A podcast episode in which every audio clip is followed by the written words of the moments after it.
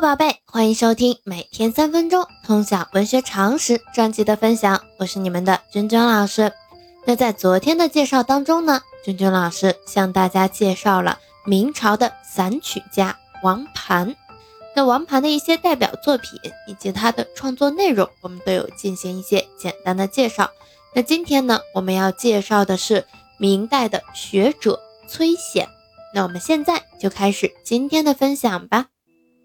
崔显，明代学者，字子忠，又字仲福，号后渠，又号桓也，世称后渠先生，安阳市人。父崔生曾任延安府知府、四川右参政。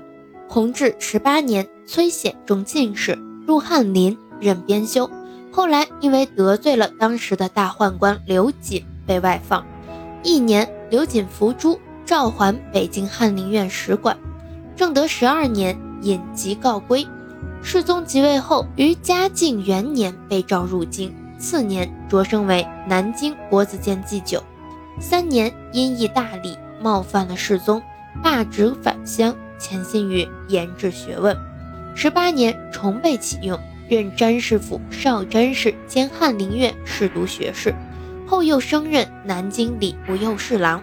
不久，因病起归。族氏文敏，著有《桓辞》和《张德府志》。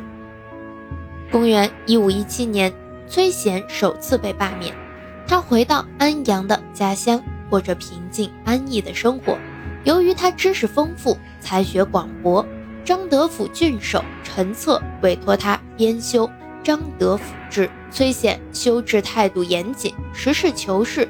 由于安阳地处中原，交通便利。素来是兵家必争之地，每逢战乱，安阳都要深受其害，所以大部分史料已经残缺不全。崔显努力搜集资料，在参照宋相台志和元相台序志的基础上，查阅大量史籍，保证了张德府志的真实可信性。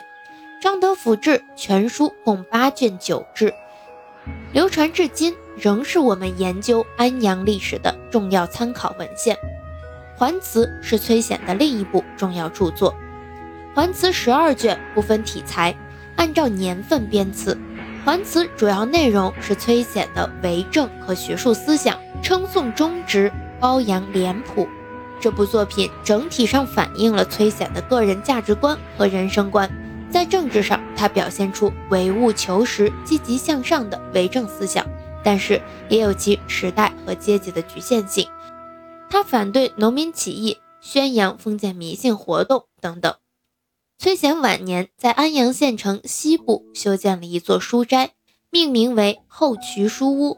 他在此耕读调养，弹琴书画，过着自由自在、洒脱无虑的清逸生活。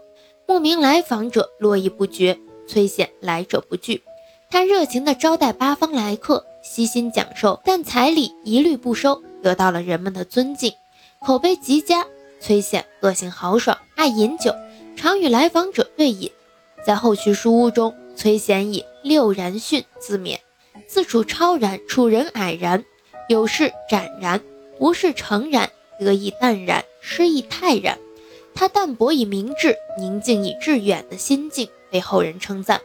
如今的六然训被医学界称为老年养生学，劝导人们以平常心对待一切，有利于缓解工作和生活上的精神压力。那我们今天介绍崔显就到这里，喜欢咱们节目的长期关注我的喜马拉雅号，我们明天见。